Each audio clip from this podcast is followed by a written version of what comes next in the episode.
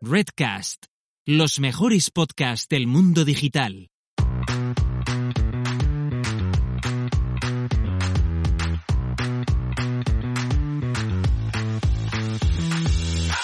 Muy buenas, ¿qué tal? Bienvenido y bienvenida al episodio 55 de SEO desde cero, el podcast con el que cualquier persona puede aprender sobre posicionamiento web, posicionamiento en buscadores, posicionar una web en Google y da igual si ha hecho algo de SEO alguna vez o es completamente nuevo en este mundo. Te habla Alex Serrano de alexserrano.es. Me puedes encontrar en Twitter en arroba.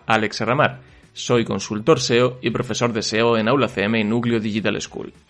Te invito también a que te suscribas a mi newsletter 300 segundos, en la que todos los miércoles envío un video tip práctico de SEO en menos de 5 minutos. Te puedes suscribir en alexserrano.es barra 300 segundos. Y otro episodio más nos acompañan los amigos de Web Empresa. Ya sabes, es el mejor hosting que puedes utilizar para montar tus proyectos. En este episodio nos acompañan nuestros amigos de Web Empresa. Ya sabes, el mejor hosting para montar tu proyecto. Una de las cosas que siempre pongo en valor de Web Empresa es su atención al cliente, porque es efectiva, porque es rápida y además porque están disponibles las 24 horas al día, los 7 días de la semana. Además tienen hostings que se adaptan a tus necesidades, como el hosting WordPress, que lo tienes desde 79 euros al año, pero si utilizas mi cupón Alex Serrano, lo tendrás con un 25% de descuento. Además te incluye un dominio gratis el primer año, certificado SSL gratis, centros de datos en Europa o en USA, optimizador de imágenes, copias de seguridad diarias y un VPN más un gestor de contraseñas gratis también el primer año. En este episodio vuelvo a estar acompañado y ya sabes que siempre que estoy acompañado por un invitado, además de escuchar el episodio puedes verlo en YouTube, en mi canal Alex Serrano. Y vale, ¿quién es el invitado esta vez? Pues se trata de Josep Dulofeu, que es consultor SEO con bastante experiencia tanto en agencia como con clientes modo freelance, y además de ser más majo que las pesetas, pues explica genial y tiene la cabeza muy bien amueblada en cuanto a proyectos SEO. Y es de eso precisamente de lo que hablamos en este episodio, sobre cómo son los proyectos SEO, por qué fases van pasando, cómo es el roadmap, el workflow y todas estas palabrejas en inglés que tanto nos gusta utilizar.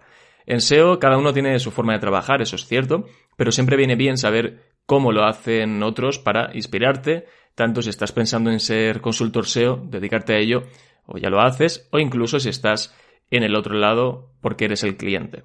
Así que venga, no me enrollo más, vamos ya con la entrevista a Josep.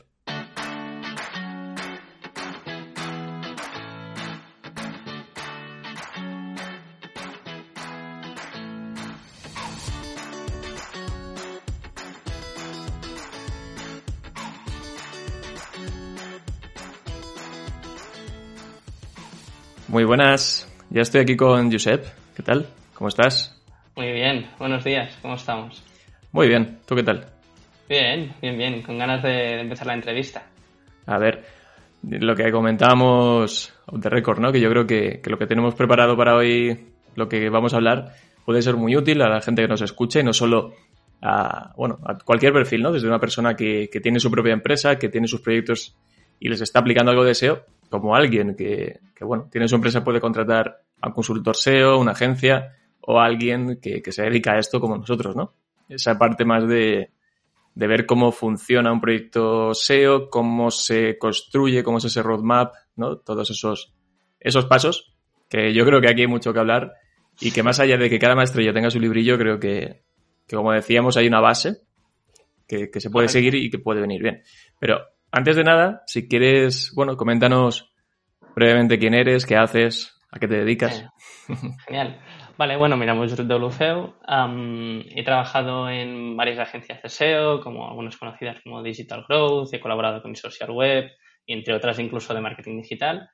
Y, a lo largo de estos años en agencia y también como consultor independiente, pues actualmente estoy bueno, especializado en SEO para e-commerce, pero también muy enfocado a la gestión de proyectos ya que algunos de estos e-commerce, pues a ser muy grandes, hay esta ramificación del project manager, ¿no?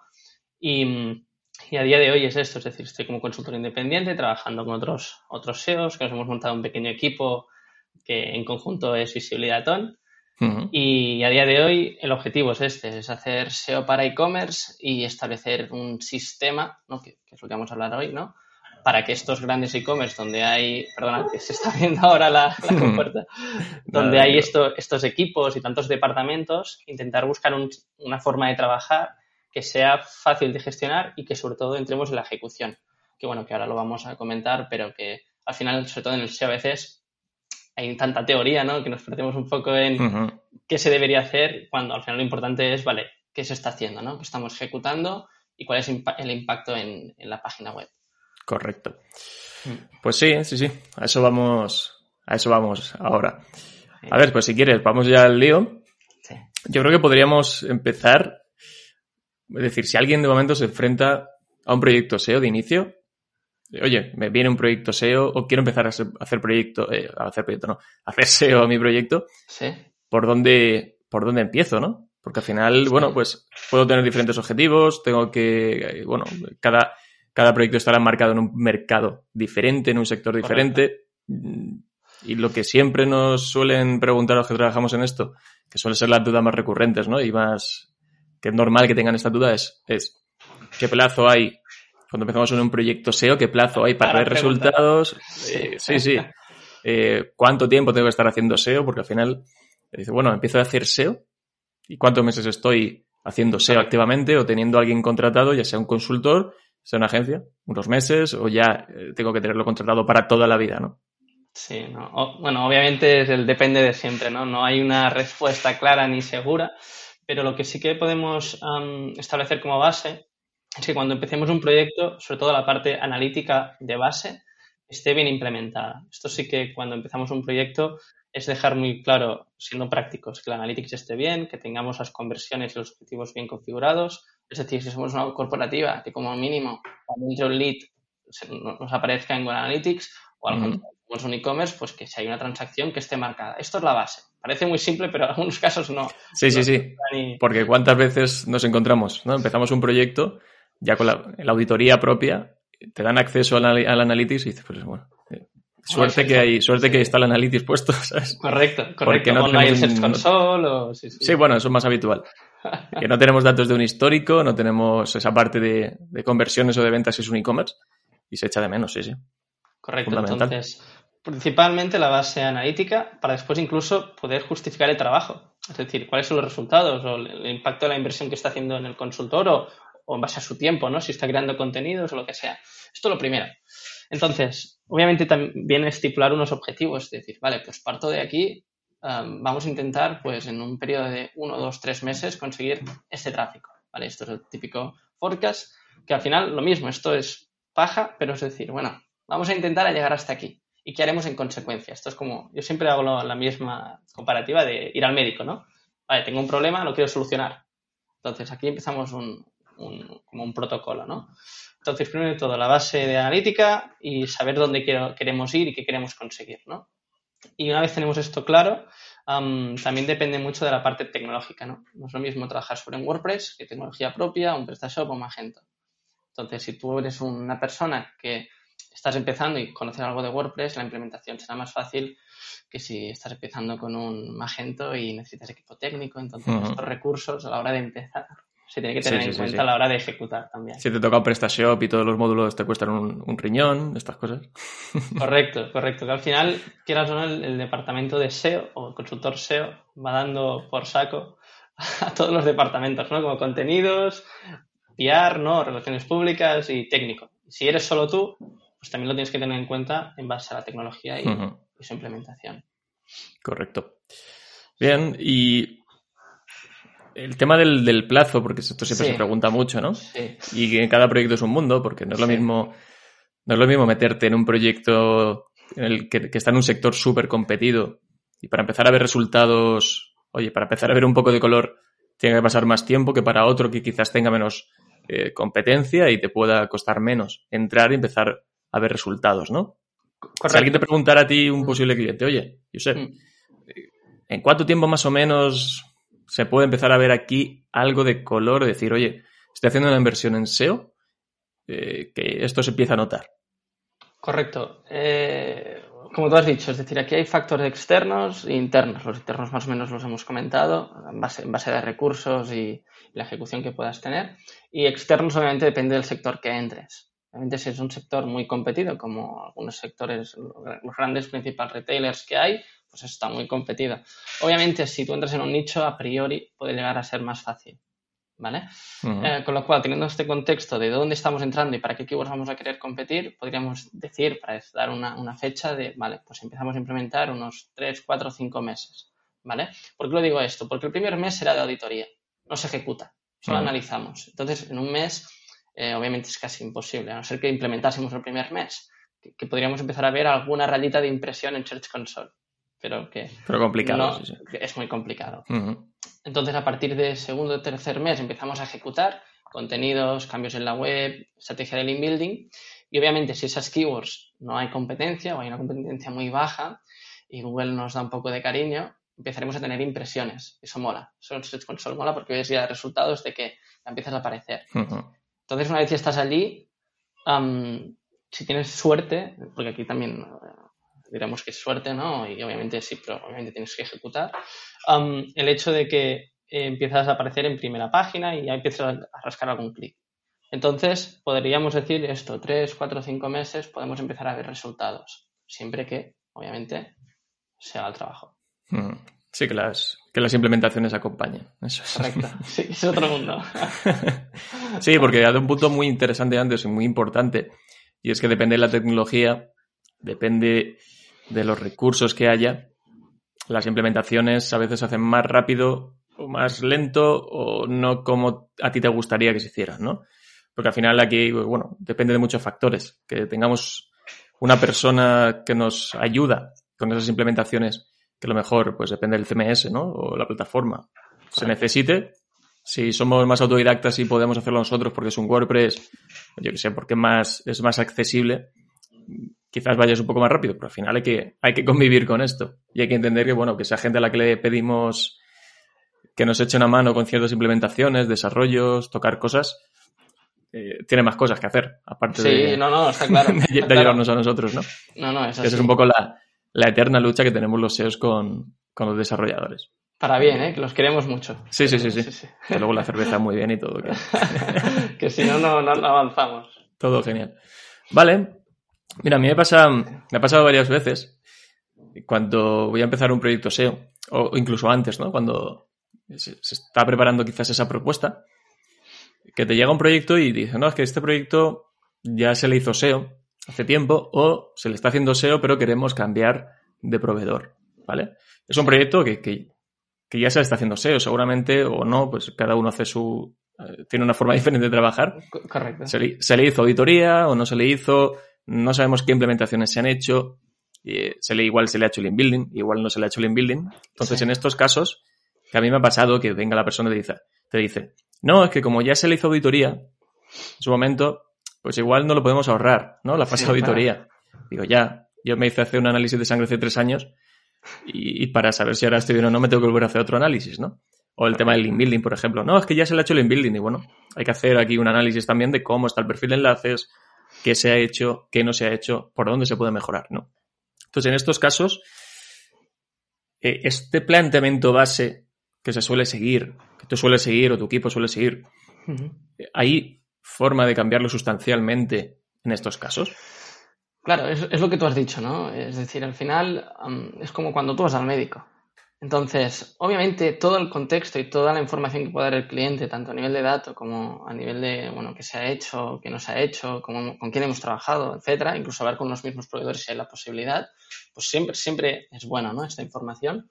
Pero obviamente, por otro lado, será interesante que si como consultor tú ya tienes una metodología, estará interesante implementarla, obviamente. Es porque ya tienes ah, experiencia ah, ejecutándola y, con estos datos a nivel de auditoría vas a, el objetivo de la auditoría al final es determinar dónde están los problemas más gordos, que será por los cuales empezaremos. Entonces, coger la auditoría de otra agencia, obviamente ayuda, nunca diré que no, ¿no? pero siempre obviamente lo haré en conjunto del proceso que hemos definido, ¿no? Porque al final puedes también incluso estar sesgado por los otros, los demás SEOs. Con lo cual, yo siempre recomiendo que cuando se empiece a trabajar un proyecto, se ejecuta una auditoría que ahora también hablaremos más adelante sobre el tema de las auditorías. y a partir de aquí empezar a ejecutar los siguientes puntos, que ahora, ahora entraremos a comentar. Sí, sí, sí. Yo estoy de acuerdo. Eso, yo creo que, aunque cueste y a veces haya que lucharlo, siempre hay que empezar por, por una auditoría. Yo creo que esta, esta analogía con el tema médico es la forma de que se entienda perfectamente. Es decir, tú no vas al médico y te dice, oye, eh, no dices, es que me encuentro mal de aquí, de aquí, tal, tal, no. El médico no te dice, vale, pues tómate esto. Eh, a veces sí, ¿no? Pero porque son cosas muy claras, pero te tienen que hacer un análisis antes, saber dónde, dónde viene el problema, qué, es, qué cosas hay que solucionar y en base a esto aplicamos unas soluciones u otras. Esto en el SEO es igual, ¿vale? Entonces, sí, tienen que entenderlo porque es fundamental para... Yo siempre digo, al final, de ver, eh, suele chocar, ¿no? Que digas, es que es un mes que se, solo se está analizando, no se está implementando Se nada. pierde. Entonces, es que es un mes que, que aquí, ¿no? A verla venir. O sea, sin ese Claro. mes inicial, el proyecto puede funcionar. Pero es que la base está ahí. La base del proyecto va a estar ahí. Correcto. No, a ver, y ahora lo comentaremos, pero al final también las auditorías, en, algunos, en algunas casuísticas, a veces yo lo llamo papel mojado, ¿no? Es decir, también cuidado con la otra parte. Yo también entiendo a veces la parte, por la parte del cliente, ¿no? Que, ostras, es que me presentan una auditoría y ya no pasó nada más. Y este también es el tema, ¿no? Que ahora comentaremos, pero que es la importancia de que al final la auditoría es un papelillo donde se han identificado puntos, pero lo importante después es pasar a la acción. Ponerte, Correcto. Ahora- ahora- ponerte a solucionar cosas. Ah. Vale, ya hemos hablado de, aunque ahora entraremos más en profundidad con la auditoría, que este sería como ese primer paso, esa primera fase de, de un proyecto SEO. Cuando nos enfrentamos a un proyecto SEO a largo plazo, dice, bueno, sabemos que empezamos por esa auditoría. ¿Qué fases más se suelen, se suelen llevar a cabo? Que luego entraremos, eh, yo digo, dentro de cada una de estas, ¿qué fases suelen, suelen llevarse a cabo? Correcto, al final am, yo hago, bueno, o utilizo la metodología que se utiliza en marketing, que es el ADEP, análisis, diagnóstico, plan de acción, bueno, perdón, la estrategia y el plan de acción, y mm, en base a esto lo traslado al mundo del SEO, ¿vale? La- sobre todo en la parte operativa, ¿no? Entonces, el primer mes am, siempre se ejecuta esta fase de análisis, donde analizamos tanto la parte de negocio, conjuntamente con el cliente, que es muy importante entender quién es la propuesta de valor del proyecto, sobre todo en proyectos industriales, donde es muy, es muy importante entender eh, la- las, como la diferenciación del producto y hacia qué segmento lo dirigen. Por ejemplo, si tú vas a un e-commerce de retail, a priori es más fácil, ¿vale? Ujú. porque bueno, lo identificas mejor, pero cuando vas a máquinas industriales, ahí hay telita. Entonces, sí, sí. ent- entender esto, sobre todo a la hora de ejecutar un plan editorial después, es muy importante, ¿no? Y esto lo enlazo con, ok, ya tenemos claro qué vendemos y a quién, nos especializamos y entendemos ese quién, ¿no? Cómo busca esa buyer persona dentro de- del canal de Google, ¿no? De, de- las diferentes fases, ¿no? Y una vez ya tenemos claro qué vende y a quién lo vende, ya entramos en la parte de SEO, ¿no? Vale, empezamos a, a tratar todo el tema de contenidos, sería la siguiente fase, ¿no? La arquitectura de la web transaccional, los contenidos acordes e informacionales en base a cómo busca ese usuario, ese cliente potencial. Y una vez ya tenemos eh, negocio, contenidos, entramos en la parte de más técnica, ¿no? que es la auditoría técnica, y también entramos en la parte de PR, ¿no? de relaciones públicas, autori- autoridad. Entonces, esto se intenta ejecutar, también depende de la web, que al final es esto, ¿no? Esto es una base y, y cada proyecto es un mundo. Entonces, em, la idea es que el primer mes sentamos estas bases y a partir de aquí, cada uno de los verticales de trabajo lo llevaremos al siguiente mes, que sería como el mes 2, ¿no? Donde ya entramos en lo que sería la operativa recurrente de. ¿Vale? Al final son como dos grandes fases, ¿de acuerdo? Y en esta segunda fase, que se subdivide, entramos en la ejecución tanto a nivel de contenidos, empezamos a ejecutar un calendario editorial, empezamos a crear categorías si son necesarias, empezamos a crear ah, landings concretas sobre un servicio, etcétera, depende del proyecto. Esto sería contenidos. Obviamente esto va acorde, que no lo he dicho, de hacer estudios de palabras clave. Se me ha saltado este paso, perdón. Es decir, antes de saber qué contenido tenemos que crear, tenemos que hacer estudios de palabras clave y ver cómo la competencia está trabajando los contenidos mediante benchmark y definir este calendario editorial que he dicho, ¿no? Ujú. Ok, estamos ejecutando contenidos. Aquí sí hay Google Ads de coña, eso también ayuda un montón, ¿vale? Más que nada, que parece una tontería, pero a mí cuando me llega una propuesta, si trabajan Google Ads o no, o ya han trabajado con el canal de Google, cambia mucho la película. Es decir, el hecho de que hayan trabajado con Google Ads y no hayan hecho SEO, por ejemplo, es que ya entienden cómo funciona el canal y también tienes información de conversión por keyword. Es decir, esto es muy interesante, ¿no? Cuando ya tenemos datos de qué palabras clave han aportado negocio, a la hora de hacer la priorización de negocio será mucho más fácil. Nada, un pequeño, que ahora lo he visto sí, sí, de. Google y he dicho, hostia, esto es interesante. No, no. Es, es- es muy buena esa, porque al final, si te consiguen pasar todas, si te pueden pasar toda esa información de keywords, ver la conversión por keyword y demás, Correcto. aparte de tú hacer el keyword research, va mucho más a tiro, ¿no? Eh, porque dices, bueno, que ya sé que estas keywords tienen una buena conversión, efectivamente, son las que la gente está utilizando para convertir, por lo tanto, vamos mucho más directos. Correcto, correcto. Y al final esto va ligado con la priorización de negocio. Es decir, tú el primer mes, cuando hablas en base a propuesta de valor y entender qué vende el cliente, lo que también hacemos es definir una priorización de negocio, que justo ahora estoy muy pesado con esto en el equipo, porque es lo que nos permite ah, trabajar de forma organizada a la hora de ejecutar. Es decir, ponemos un ejemplo, ¿no? Imagínate que somos una empresa de limpieza que tenemos fregadoras, ¿vale? Industriales, máquinas industriales. Entonces, obviamente tienes un catálogo muy amplio de máquinas diferentes tipologías. Si tú me dices que tu priorización son las fregadoras, porque yo que sé, hay un boom en el mercado, lo que sea, hay mucha necesidad, y estás muy bien a nivel de marketing, lo que sea, empezaremos a hacer foco allí. Si encima tú tienes ya datos de Google Ads con conversión de long tail de esta tipología de maquinaria, nos facilita muchísimo el, la creación de contenidos long tail para artículos de blog, informacionales o categorías long tail, por ejemplo, pues tipo de fregadora más marca, por ejemplo, o funcionalidades, lo que sea. Hacer el link building hacia esta keyword o, esta, o este grupo semántico de keywords de esta maquinaria y hacer cambios en la web a nivel de enlace interno o incluso de crawled, ¿no? de distancia que esté la categoría en- de, la ma- de este tipo de máquinas a, a un clic desde la home. Me, me he liado un poco, ¿vale? He querido explicar Sí, este sí, sí, no, ejemplo, pero- en definitiva, el segundo mes de la operativa se centra en esto, contenidos, cambios técnicos y link building, en base a una priorización de negocio. Y esto lo vamos replicando. Pues esto he dicho, es decir, si esto es un e-commerce, una empresa que vende maquinaria de limpieza industrial y tienen eh, 20 tipos de, de- de máquinas, depende de lo rápido que seamos ejecutando eh, los contenidos, el link building, los cambios en la web para cada uno de estos tipos de, máquinas. Sí, al final se, Más se trata de establecer prioridades. Correcto. Decir, oye, si esto a ser importante para el negocio, pueden tener un impacto mayor en el SEO en menos tiempo y por lo tanto, para el negocio, Correcto. ir a por, ir a por esto primero. Correcto. Más que nada que a mí incluso en algunos proyectos me ha llegado a pasar de que hemos priorizado por volumen de búsqueda. Que está bien por un tema de demanda activa porque hay más demanda, pero también habrá más competencia. E incluso puede que tú a nivel de producto no tengas la ventaja competitiva clara. Sí, que al final hay que alinear todo. Oye, volumen de búsqueda, prioridades eh, a nivel de negocio, ¿no? Correcto. Pues, la, la fuerza que tenga en cierta en cierto vertical, en cierto producto, cierto servicio, ¿no? Tirar por ahí también. Correcto. Correcto. Entonces, am, bueno, para no alargar mucho la pregunta, ¿no? Entonces encontramos, para hacer un resumen, esta primera fase de análisis y esta segunda fase que es sobre todo de operativa, de los tres ejes de trabajo, ¿no? Eh, contenidos, cambios en la web y link building. A partir de aquí, en base al diagrama que tenemos del, del roadmap, que también, bueno, esto no sé si lo compartiremos en las... Sí, lo dejaremos en las notas. Vale, más que nada, pues ahí está más segmentado, pero en resumen serían estas dos grandes fases.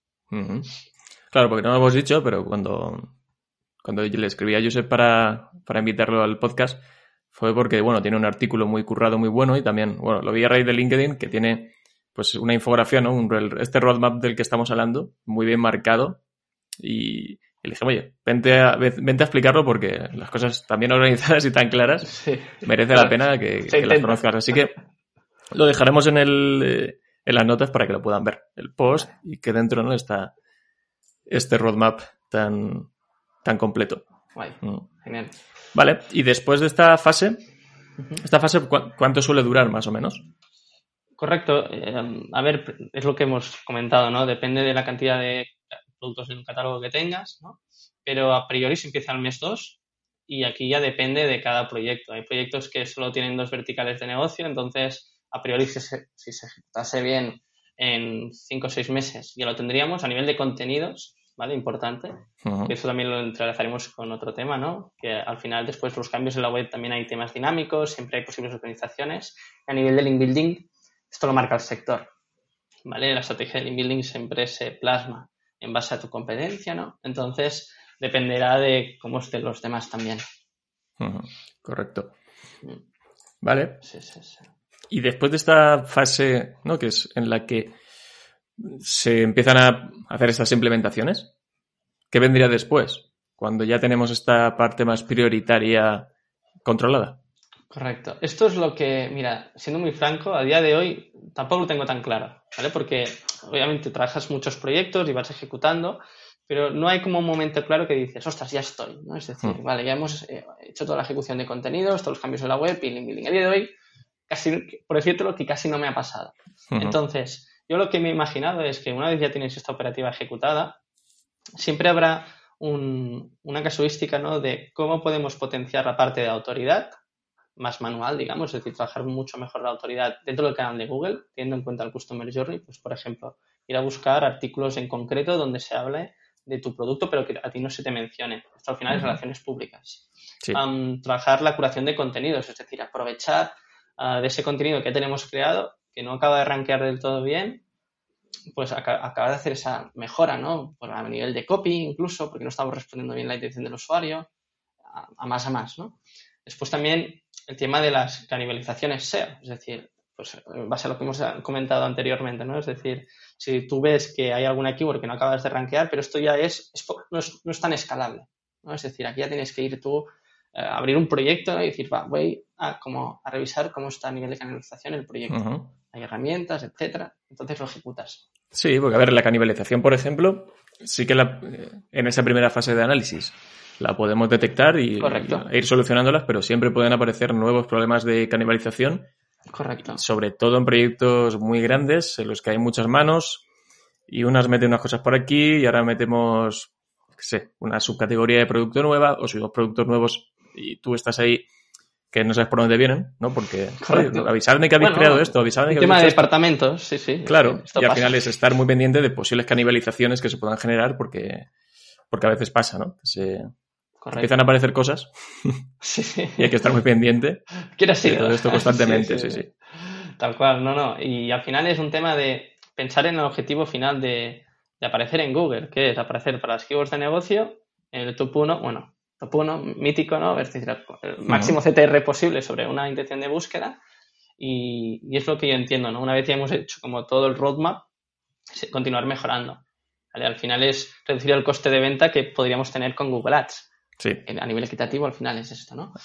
Y obviamente pues también tengo algún punto como es el mejorar el enlazado interno, por lo que hemos hablado. Al final el enlazado interno, incluso en los e-commerce, es que es dinámico en base a la estacionalidad de los productos. Y esto, bueno, lo vemos claro en el caso de, qué sé, un Leroy Merlin, ¿no? Cuando viene el verano, cuando llega el invierno, cómo cambia, ¿no?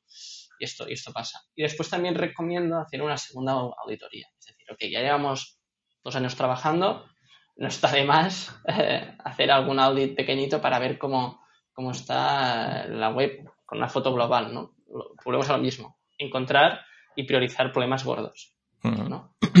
y, bueno, y también como cada vez más creo en la parte de, obviamente, de conseguir uno de los KPIs que lo vamos a comentar es em, el tráfico orgánico que da conversión, conversiones que vienen de tráfico orgánico, ¿no? Entonces, una auditoría de CRO y que mejore la experiencia del usuario y más a día de hoy, pues creo que no, que no viene mal. Yo no soy un experto de CRO, ¿vale? Pero creo que siempre ayudará el hecho de que el usuario esté a gusto en la página. Sí, a ver, siendo sinceros también porque repercute en nuestro trabajo, como sea. Correcto, correcto. Si mejoras el CRO, te ayuda a mejorar la conversión de cualquier tipo de tráfico que llega, sobre todo el orgánico, pues también va a ser mejor para ti, ¿no? Porque Correcto. En lo que hablabas, dices, bueno, estamos generando tráfico orgánico, pero no genera leads, no genera conversiones de ningún tipo, genera muy poquito. Dices, bueno, pues es que estoy haciendo SEO, genero, sí, he aumentado el tráfico orgánico, pero no me sirve tanto a negocio. Correcto. No, no, es que después no se paga la fiesta. Así de claro. Que, tiene que haber un retorno. Ya estamos diciendo que, bueno, que, que, esto cuesta arrancarlo, ¿no? Que los primeros meses tal, pero que, que ya a largo plazo se tiene que ver, se tiene que ver ese retorno. Se ve un poco de color porque si no, al final los dineros se acaban. Sí, sí, sí, no, no. Y es uno, no, no, es uno de los temas que tiene, bueno, es el tema del día, ¿no? El tema de que al final el SEO hay la balanza entre la confianza que tiene el cliente cuando empiezas y cuando va pasando el tiempo. Entonces, claro, eh, los resultados del SEO sabemos que son a medio y largo plazo, pero esto se lo tiene que comunicar bien al cliente. Sí. Entonces, esto, bueno, esto se daría para otro podcast. Esto es otra movida. cómo, cómo evangelizar también esa parte es importante. A ver, luego depende, ¿eh? porque te viene gente rebotada de otros proveedores, que esto puede, pasa en cualquier sector, que te venga de, una, de otro proveedor que no le han ido las cosas bien, no ha tenido problemas y venga desconfiando de inicio. Mm. Y bueno, pues eh, te toca hacer un esfuerzo extra. sí, sí.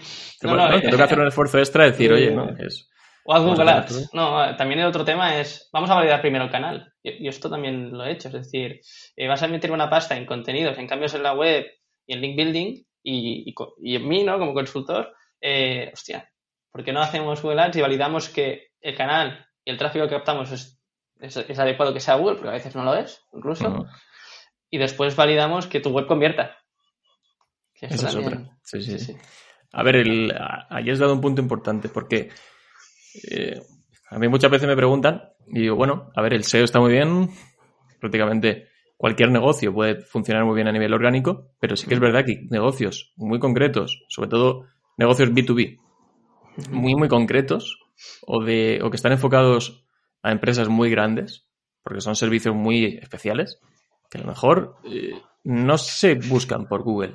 Es decir, la forma en la que tú buscas a un proveedor eh, para contratarle para que te haga eso, a lo mejor no se hace por Google. Son otros métodos, pues yo qué sé, eh, más tradicionales y demás, pero no se hace por Google. Oye, que tú quieres tener un buen posicionamiento de marca, quieres aparecer para estas búsquedas igualmente, porque algo te puede venir, siempre va a ser positivo. Antes de que no, antes que no existir, ¿no? O que no aparezcas en ningún sitio, siempre es positivo. Pero que tengas claro que eh, la gente que te puede contratar se ve en el keyword research o como tú dices, puedes hacer una validación por Google Ads, que es que eh, vas a poner pasta y no se va a gastar el presupuesto. Correcto. No, no, no. Eh, Entonces hay que verlo también. Es decir, mejor dicho, me ha pasado. te ha pasado. Entonces, aquí primero es la, franqueza, también como sé decir, hostia, no es el canal, pero porque tampoco entendías nada del sector, y después decir tú, probar, yo qué sé, probar otro canal. Mm. Y eso también cuesta, ¿eh? Pero una vez ya tienes como decir, vale, primero validar el canal, Google Ads, vamos a trabajar SEO. Mm. tiene mucho sentido. Muy bien, pues más o menos resumidas estas, estas fases. Ahora, ahora hablamos un poco más si quieres de ellas. Vamos a volver a, la auditoría. Dentro de, la auditoría, bueno, ya hemos comentado que, mm. prácticamente siempre hay, que, hay que hacerla cuando iniciamos un proyecto SEO. Que, bueno, eh, es muy importante, puede durar cerca de un mes. Ahora, mm, ¿cómo se plantea esa auditoría? Hemos estado hablando de, bueno, esa mm. parte de keyword research, la parte de contenidos, la parte técnica. Eh, si quieres, bueno, pues desde mencionar herramientas que tú suelas utilizar, que seguro que coincidimos en muchas de ellas, con las que utilizamos, ¿no? Eh, para hacer auditoría, ¿cómo se suele plantear esa auditoría? Vale.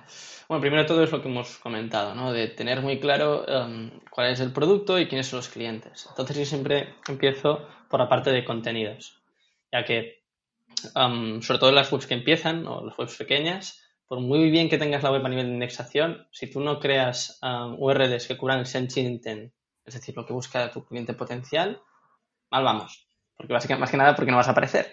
Vas a indexar para tu home, pero no vas a aparecer ¿no? para las keywords en cuestión. Entonces, primero de todo, empezamos con la parte de contenidos, dibujamos de forma muy clara con un diagrama y después en Excel la arquitectura de la web mediante los niveles, ¿no? La home, las categorías. Me va muy bien también ver la competencia, cómo están planteando la, arquitectura.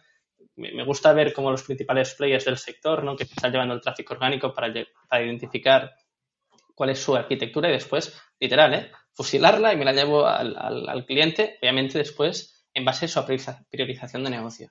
¿no? Entonces, primero es esto. Una vez ya tenemos la arquitectura, esto suele ser unas dos semanas. Lo mismo. Depende de si es un e-commerce con miles y miles de familias. No son dos semanas, es un puñado de tiempo. Entonces, em, durante este periodo, ¿esto cómo lo conseguimos? Haciendo, como que lo he dicho anteriormente, ¿eh? analizando la competencia con SEMrush, cojo su URL, miro las páginas que consiguen más tráfico, miro qué keywords son, y, con esto, y esto al final es una sinergia, y lo vas haciendo a la, vez. No, es una primera, primero el keyword search y después la arquitectura, no, lo vas haciendo a, a la vez, ¿no? Entonces, vas haciendo el benchmark, vas haciendo keyword research y vas dibujando una arquitectura. Esta arquitectura básicamente, bajando muy a lo práctico, es poner la URL que tiene que ser o debería ser o que ya existe y la keyword que cubre con el volumen, por ejemplo. Después aquí puedes meter los datos que quieras, ¿no? Pero de esta forma tienes en un Excel, de forma muy clara, la arquitectura transaccional de la web. Y digo transaccional porque suelen ser esas keywords que entendemos que están ya en una fase ah, de compra, ¿no? Entonces, las keywords informacionales, lo que solemos hacer es lo mismo, las dejamos en un Excel, ¿de acuerdo? Y lo pasamos en un calendario editorial, ¿vale? Entonces, aquí el objetivo a priori, estoy hablando ya de ejecución, pero bueno, esto es la auditoría, a priori el objetivo será ah, priorizar esas keywords transaccionales al corto plazo, ¿vale? Ahora se ha hecho muy viral el contenido que, han hecho desde Big SEO, la estrategia inversa de inbound, pero, pero es que es así, es que se trabaja así, tiene todo el sentido del mundo. Entonces, esta es la forma, una vez ya tenemos la parte de contenidos. ¿Tenemos esto claro? Genial. Vamos a la parte técnica. Y aquí ya entra nuestro amigo Screaming Frog, ¿vale? Que muchos ya lo conocemos, ¿no? Y aquí es lo mismo. Yo a mí me gusta mucho el trabajar sobre las cinco bases del SEO, que Luis Villanueva tiene un vídeo muy chulo sobre esto, que es o incluso Iñaki Huerta, que es en base al comportamiento de, Googlebot. Rastreo de indexación, factores de posicionamiento, eh, la parte de autoridad, o lo llaman el building, pero autoridad, y arquitectura de la web.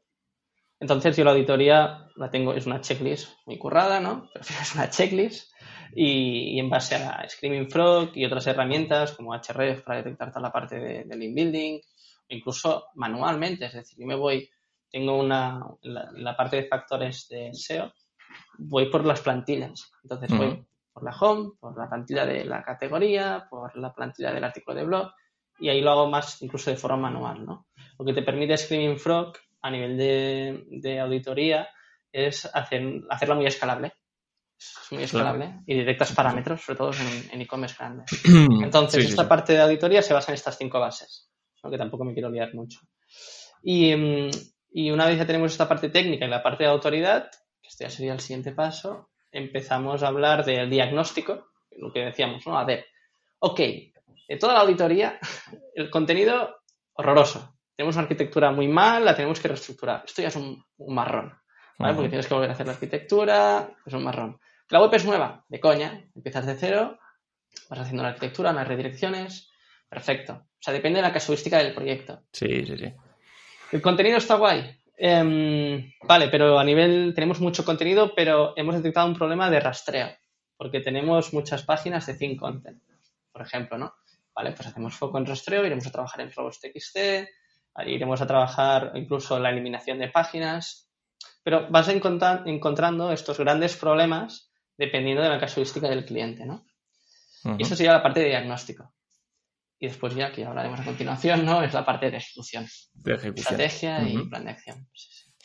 Muy bien. Sí, la chapa. no, o sea, a ver, más o menos, o sea, yo suelo trabajar muy parecido. También en cuanto a herramientas, en cuanto a procedimiento, yo creo que también esa parte de conocer, cuando no es tu negocio, que lo que más, lo que ha comentado antes también, ¿no? Conocer muy, muy bien esa, ya no solo el negocio, el sector, conocer la web, sentir como que la web la conoces prácticamente entera. Sí que es verdad que web muy grande, si esto no lo puedes hacer porque te tirarías semanas, ¿no? De estar ahí conociéndote la web página por página, pero sí que ayuda bastante. y yo creo que ese también, ese paseo por la web manual te permite descubrir muchos errores que, bien, estás descubriendo como usuario y errores SEO que también vas viendo cosas que dices, eh, cosas que a lo mejor no, están en ese checklist, ¿no? Que, al final el checklist es muy importante porque eh, te viene bien como punto de partida, pero que vas encontrando cosas que, que cada proyecto es un mundo y encuentras cosas muy, muy diferentes y que no habías visto. Cosas prácticamente inexplicables, ¿sabes? sí, sí, sí, sí, Pero esto cómo es posible y empiezas a tirar del hilo, empiezas a tirar del hilo y, aquello no acaba. Dices, pero empiezas a... Que hay momentos que dices, bueno, esto parece a priori una auditoría sencilla, encuentras una cosa, tiras de ese hilo y empiezan a salir mierdas. Sí, mira, mira, y esto es muy interesante, ¿vale? Porque a veces las agencias pecamos de el, audit se tiene que entregar dentro de un mes. Sí. Tiene que estar finalizado. Pues nosotros, yo tengo en claro que esto no, lo hacemos así. Nosotros, obviamente, hacemos un, como una revisión rápida de todo el audit, de las cosas más gordas, es decir, identificar la película, ¿no? De, vale, ¿dónde están los problemas gordos? Y una vez los tenemos, salimos a trabajar. Es decir, porque durante el proceso de ejecución el SEO tiene tiempo de ir indagando más, más, más, más, sobre todo sobre esos errores más graves. Sí. Que a veces pecamos, ¿no? Que es el problema de los audits, de que, hostia, es que hay mucha cosa. Es que puede que no tenga todo el sentido del mundo hacer la parte del inbuilding si hemos visto que a nivel de autoridad somos una marca con mucho, con mucho reconocimiento de marca, por ejemplo, y que tenemos un problema muy gordo de rastreo. Entonces, incluso hemos entregado audits, lo típico, la típica presentación de cuatro horas, esto tampoco lo hacemos. O sea, es que esto es una locura. aparte de que el director de marketing te manda a tomar por saco, ¿sabes? ¿Qué, qué estás diciendo? Entonces, no, decimos, vale, hemos detectado estas 15 tareas prioritarias en base a todo lo que hemos analizado, pero no te lo voy a contar todo. No, no, porque es que al final es, la cabeza. es infumable. Sí, sí, sí, sí, sí. muy importante esto. Sí, lo más importante y sobre todo yo creo que a nivel de transmitir esto que hemos encontrado en la auditoría, sí que hay ciertas cosas que tú como SEO puedes pensar, yo creo que esto debería ser así, pero es que a lo mejor no es así por un motivo de negocio, ¿no? Correcto. Y que esa persona que conoce el negocio, que conoce el sector, diga, no, es que eso lo necesitamos tener así, por, por lo que sea, ¿no? O muchas veces en, en, bueno, en sectores quizás muy técnicos, que tú ves una serie de keywords y dices, bueno, yo creo que esta keyword, dices, no, es que esa keyword mm, quiere decir justo otra cosa, no, no, queremos relacionarnos con esto. Entonces, sí que es muy positivo, ¿no? Eh, explicar a, grosso modo esa auditoría porque suelen ocurrir estas cosas de posibles dudas, tirar por aquí o no tirar por aquí. Y, viene muy bien, sí, sí, sí. Correcto. Sí, sí. Vale, hablado de la auditoría, si quieres entramos un poco más en, ese plan de acción, lo, siguiente. Esto es lo importante. Esa es la parte de crítica, esos primeros meses después de la auditoría, a la hora de, implementar. ¿Cómo sueles tú, por ejemplo, eh, a nivel de prioridades, que, ya lo hemos mencionado antes, ¿cómo, cómo estableces las prioridades? ¿Qué es lo más prioritario a la hora de, en, estos, en ese mes 2, 3, 4, empezar a, tocar por ahí? Vale. al final nos separamos como, yo los separo como tres departamentos, ¿no? Después podemos entrar en la ejecución. Em, estos tres departamentos son contenidos, como he dicho, cambios en la web y link building. Obviamente después esto se, complica cuando entramos en cada uno. Entonces la parte de contenidos, ah, después de la auditoría, empezamos a ejecutarlos. Por ejemplo, un e-commerce. Vemos que las categorías Google no está identificando cuál es la palabra clave que, están, que debería posicionar. Empezamos, como locos, a ejecutar contenido para todas las categorías que ya están indexadas, por ejemplo. ¿Vale? O no, somos una web corporativa hemos identificado que nos falta toda esta pata de inbound para ampliar la semántica de un servicio. Pues soy un consultor SEO, pues todo lo que tenga relacionado con el mundo del SEO, keyword research, auditoría, tal, y voy enlazando a esa landing de consultor SEO más ubicación, ¿no? En mi caso, Girona o Barcelona, da igual. Y esto es lo que hacemos a nivel de contenidos. Entonces, lo hacemos con un Excel, calendario editorial, depende de los recursos. Normalmente, mínimo, pedimos cuatro contenidos al mes podemos entrar incluso a 500 palabras del artículo, esto es un poco tontería, pero es como un, parámetro. Y, si puedes más, pues más. Si puedes 10, genial. Si puedes 20 categorías para un e-commerce, genial, ¿no? Siempre el SEO lo tiene que pedir. Después, aquí después de todo, que te digan que sí o que no. Si cuela, cuela. Entonces, esto es la parte de contenidos. Y aquí entra los copies. Puede que tengan copies internos, la empresa, que tú como agencia colabores con freelance copywriters o con Workanas o con Locos o Textbroker, hay muchas, muchas plataformas y entramos en esta ejecución ah, semanal. Siempre hacemos dos reuniones al mes, ¿vale? Con, clientes, es decir, hacemos una primera reunión la primera semana y una segunda reunión la tercera semana. La primera, ah, el segundo mes es de ejecución pura y la tercera semana también de ejecución pura. Pero en el segundo mes lo que hacemos es la primera semana revisamos los KPIs del mes anterior, que ahora, bueno, que entraremos en esto. Y en la tercera semana entramos en, vale, ¿qué, hemos hecho, no? A nivel de contenidos, de cambios en la web y link building. Entonces, esto sería contenidos, primero, que me he ido un poco por las ramas. Em, ahora vamos al chungo, cambios en la web, backlog, backlog técnico. Esto es un, un drama. Bueno, depende. Depende, ¿no?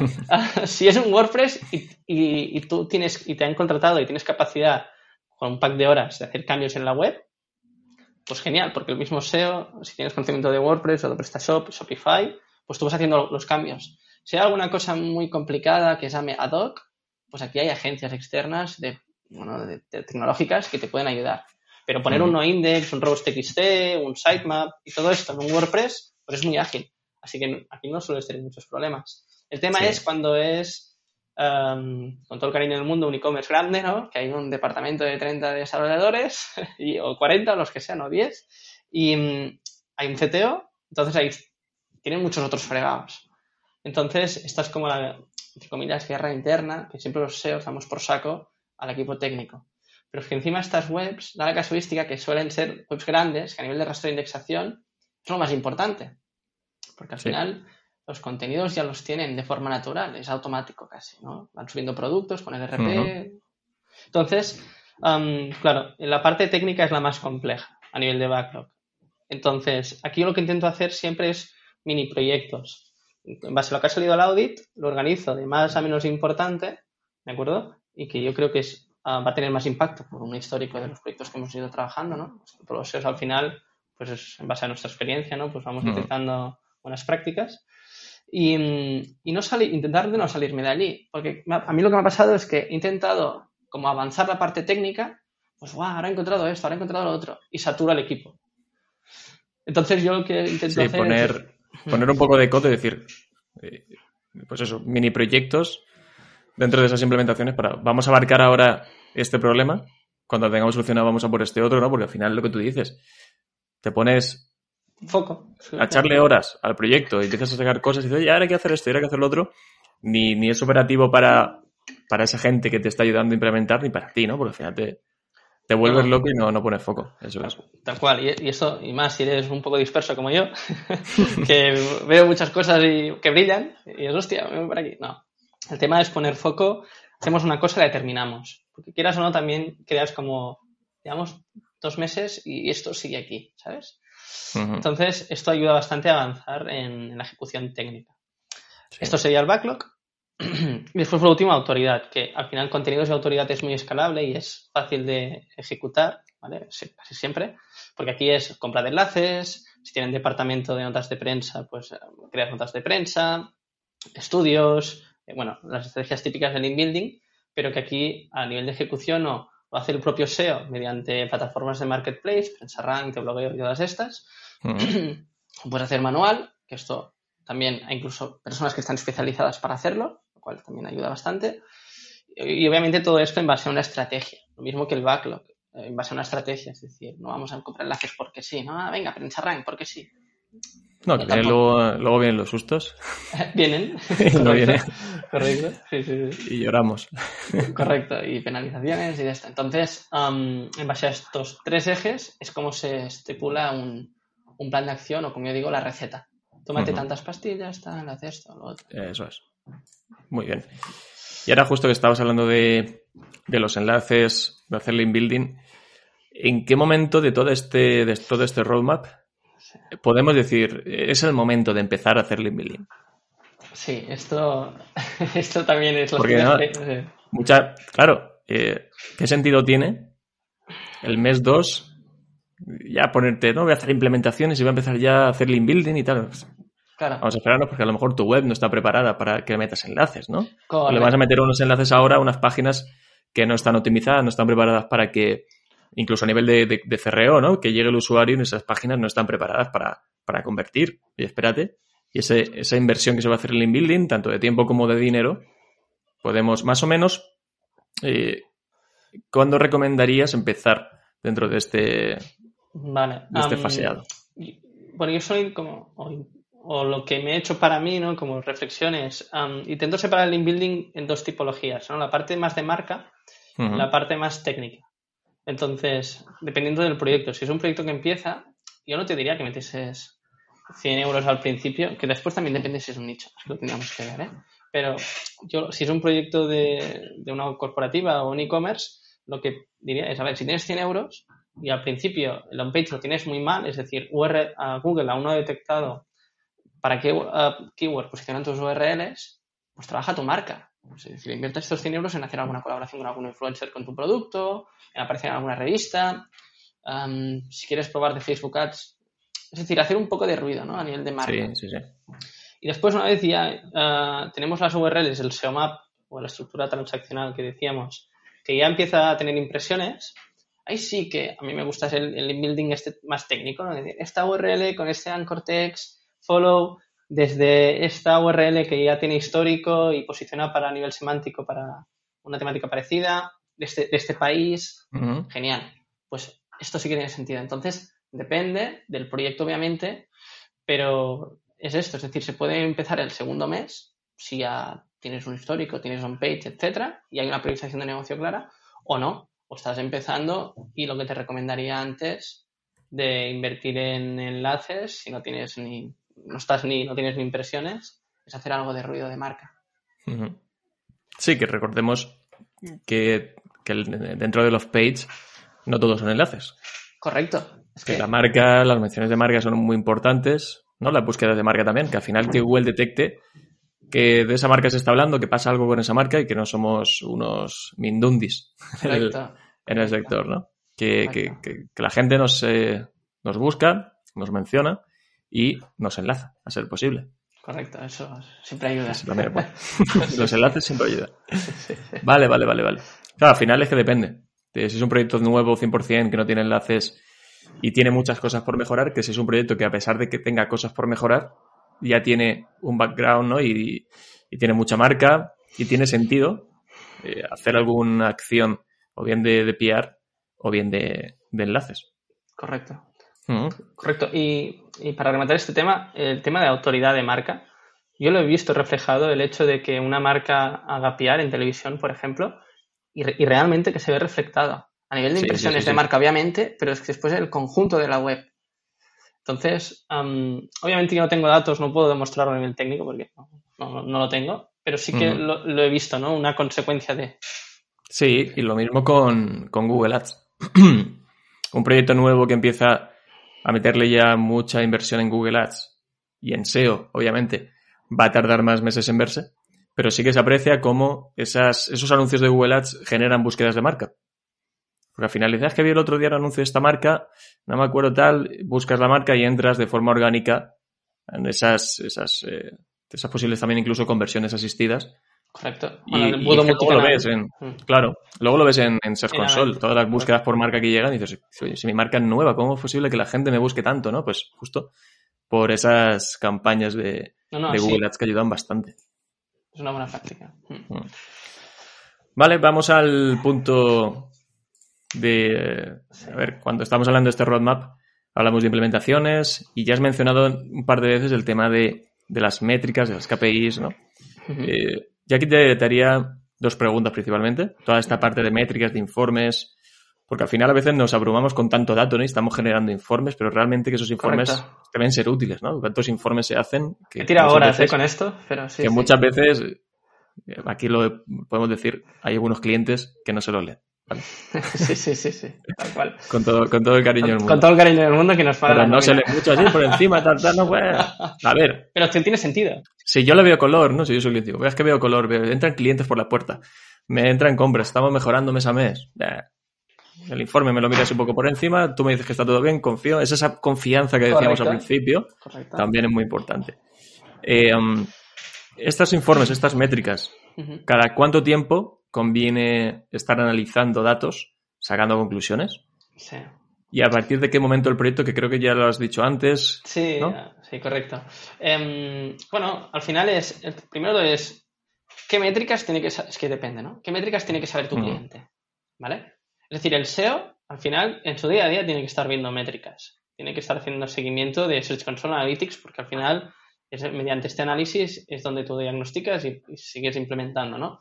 Y haces un seguimiento. Pero al final, por ejemplo, yo el CMO, cuando le hago reporting, es uh, clics, las impresiones, la posición media en base a la priorización de negocio que teníamos, hacemos tracking de esas keywords. A mí también me gusta porque me mola el hecho de, hostia, estoy creando contenido, estoy haciendo link building sobre ese clúster y crece.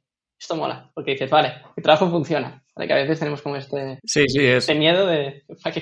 No, mirar tanto la visibilidad de toda la web, sino decir, este, justo este cluster que estoy optimizando, que llevo un mes metiéndole caña en contenidos, en enlazado interno y tal. Oye, que se nota como, como estas implementaciones, y es ahí donde nuestro trabajo saber esas pequeñas recompensas, ¿eh? Correcto. no, no. ha subido dos posiciones con esto, tal. Este, donde... este concepto me ha dado la vida a mí, porque a veces incluso el global de la web cae por un tema de marca, por ejemplo, pero ese clúster, ese que tú estás trabajando está creciendo. Esto hay herramientas, um, Systrix te ayuda también, uh, SEO Crawl, que coge el dato de Search Console y lo puedes customizar muy bien. SEO Crawl en este sentido mola bastante. Y, está hablando de los KPIs, perdón. Entonces, clics, impresiones, uh, tracking de estas keywords, que es lo que hemos contado ahora.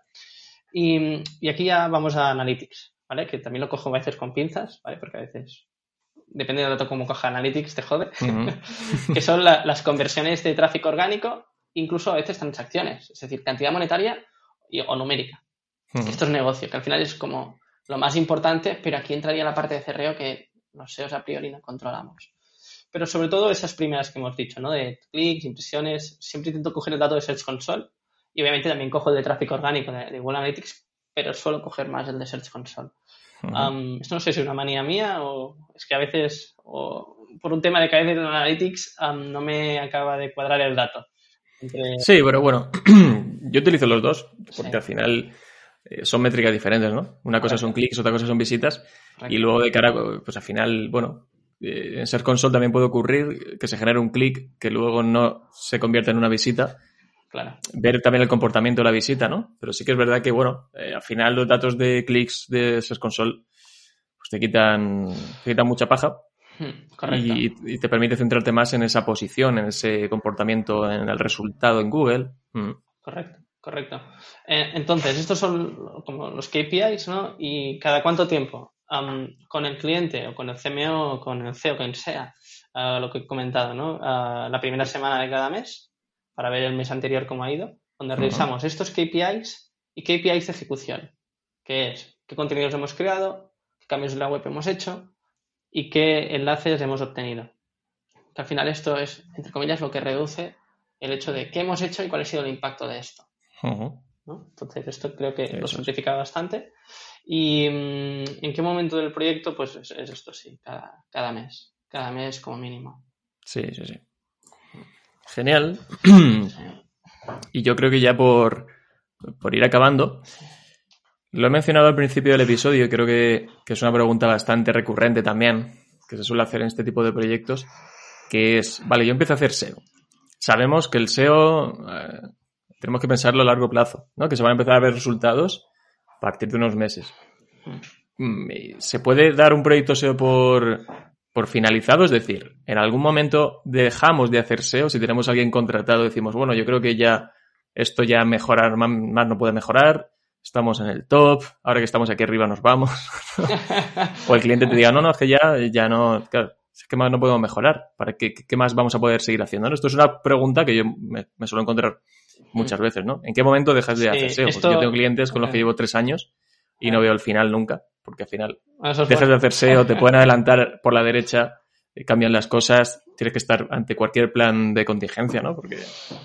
Sí, no, a ver, aquí tenemos que ser francos también, ¿no? De aquí, esta pregunta, si te la hacen durante el proceso comercial, es complicado responderla porque tampoco lo quieres alargar mucho para que, ¿sabes? Ostras, voy a estar mucho tiempo, pero al final, siendo sinceros, yo lo que intento explicar es que el SEO es una constante, ¿vale? No porque sea SEO, que también, porque al final es lo que me paga las facturas cada mes, pero tiene, tiene sus momentos de, ejecución, que hemos dicho, ¿no? Lo que tú has dicho, pues, pues llevo tres años y es que aún hay un montón de trabajo porque la competencia es feroz del sector, etcétera. Entonces, como siempre, depende del sector, depende de la ejecución. Entonces, si poniendo el caso de que todo ha ido muy bien, hemos ejecutado rápido, hemos llegado a los top unos, aquí hay varias variables. O que podamos abrir más campo, es decir, más campo de juego, más keywords. Vamos a buscar keywords más informacionales, más alejadas de la parte transaccional, ¿no? La parte de conciencia y consideración. Podemos ir a jugar allí. Esto al final que va a ayudar es tener más reconocimiento de marca y en algún caso negocio, ¿vale? El tema de, bueno, pues he vuelto, te he encontrado y por reciprocidad, pues vuelvo a tu e-commerce. Y después, el tema de bajar el ritmo ah, tiene sentido. incluso yo lo he hecho con algunos proyectos de, ok, pues ahora hacemos una reunión de consultoría de seguimiento, ¿vale? Porque incluso la parte de implementación la han interiorizado en, el e-commerce en cuestión, han montado el departamento en base a la operativa que íbamos haciendo con freelance, y han crecido, pues actualmente tienen internamente pues un, un SEO interno, pues como un project manager que sabe de SEO, pero siempre pide como una segunda opinión a otro a otro, otro SEO, a un consultor sí, freelance porque ve otros proyectos también, ¿no? Entonces, iba a decir depende. Aquí ya me, me cruje. Entonces, sí, obviamente tiene sentido bajar el ritmo a nivel de fee mensual y el proyecto a nivel de ejecución se ha implementado bien. Pero obviamente las SERPs son dinámicas ah, y siempre hay posibilidad de ir a rascar más keywords. Sí, sí, sí. Sí, pero aparte de eso que dices, ¿no? Que siempre se puede buscar una vía nueva. Decir, oye, eh, desde crear una landing, meterte con keywords nuevas y que pueda pasar algo, pues, que de repente con el tiempo, sí, sí, o que de repente con el tiempo, pues, bajes algunas posiciones, hay un cambio de algoritmo, mm, Eso es lo peor. que al final estamos, estamos un poco vendidos y hay que estar muy, muy atento. Pero sí, yo estoy de acuerdo con, con lo que dices, que con el tiempo, en muchas ocasiones, depende del proyecto, ¿no? Tengas que bajar el ritmo de, de horas dedicadas porque no, no es a lo mejor tan necesario estar eh, trabajándole tanto porque, bueno, eh, la parte importante ya está hecha y la implementación está hecha correctamente. Entonces, Sí. hay que seguir, pero con menos, con menos fuerza. Correcto. Esto es lo complicado. Mira, por ejemplo, bueno, no, no sé si nos queda mucho tiempo. Em, Dime, dime, no te preocupes. Vale, no, genial. Básicamente esto es el problema que yo estoy encontrando eh, cuando, como cuando gestionas un equipo o una agencia. ¿Vale? Este parte como entre comillas más comercial, ¿no? De decir, Ujú. hey tío, es que ya lo hemos hecho todo, ¿no? Que es mejor que seamos nosotros de forma proactiva que digamos, vamos a bajar el fee, ¿no? Que no estar allí como, bueno, es que ya lo hemos hecho todo y, y vamos dejando que pasen los meses. Entonces eso también, si eres una agencia o eres un consultor, hostia, es que al final se ve, es decir, se ve Sí, en, sí, sí. en la ejecución, que si ya es un mes que no ha habido ningún correo y tal, pues esto canta. Sí, sí, sí. Tienes ahí el cric, cric, cric. sí, sí. Bueno, ¿y qué hecho este Sí, mes? sí, sí. Mucho mejor, mucho mejor que, que salga por, por la parte de la agencia, por la parte del consultor. Correcto. Decir, oye, podemos hacer esto. ¿Qué te parece, no? Bueno, bajar, o- ¿no? o un proyecto nuevo, vamos a hacer una nota de prensa. Es decir, al final es el canal de Google. O sea, al final lo que Ujú. tú estás Todo va a ayudar, todo va a ayudar. es visibilidad en Google. Guay. Pues muy bien. Bueno, Yo creo que hemos hablado de muchísimas cosas, hemos hablado de, de un montón de dudas que suelen surgir. Yo creo que tanto a, a gente que pueda trabajar como consultor o trabajar en una agencia, como a la otra parte implicada, Correcto. le puede venir, le puede venir muy bien resolver estas dudas. Así que nada, eh, muchísimas gracias por, por venirte, por prestarte esta horita tan, Nada, un placer. que se ha pasado tan rápido además. Nada, siempre que se hablar de, de deseo es Deseo está fácil bien, y empleado. bueno. Sí, sí. ¿Por qué no? Así es, Josep. Pues nada, muchísimas gracias y un abrazo muy fuerte, tío. Un placer. Encantado de haber estado aquí y espero que haya sido de utilidad. Un abrazo. Seguro que sí. Venga, chao. Bueno, pues hasta aquí la entrevista a Josep de Ulofeu. Yo creo que se han sacado bastantes buenas ideas de cómo elaborar un proyecto, cómo abarcarlo, qué fases suele tener. Y así es como muchos trabajamos. No todos trabajamos igual, pero más o menos eh, los proyectos suelen ser muy similares. Si te ha gustado, recuerda que puedes suscribirte, compartirlo en redes sociales, dejar una reseña en Apple Podcasts, un comentario en iVoox y sobre todo que me sigas acompañando en SEO desde cero, que me escuches todas las semanas. Y nada más, un abrazo muy fuerte, nos escuchamos la semana que viene.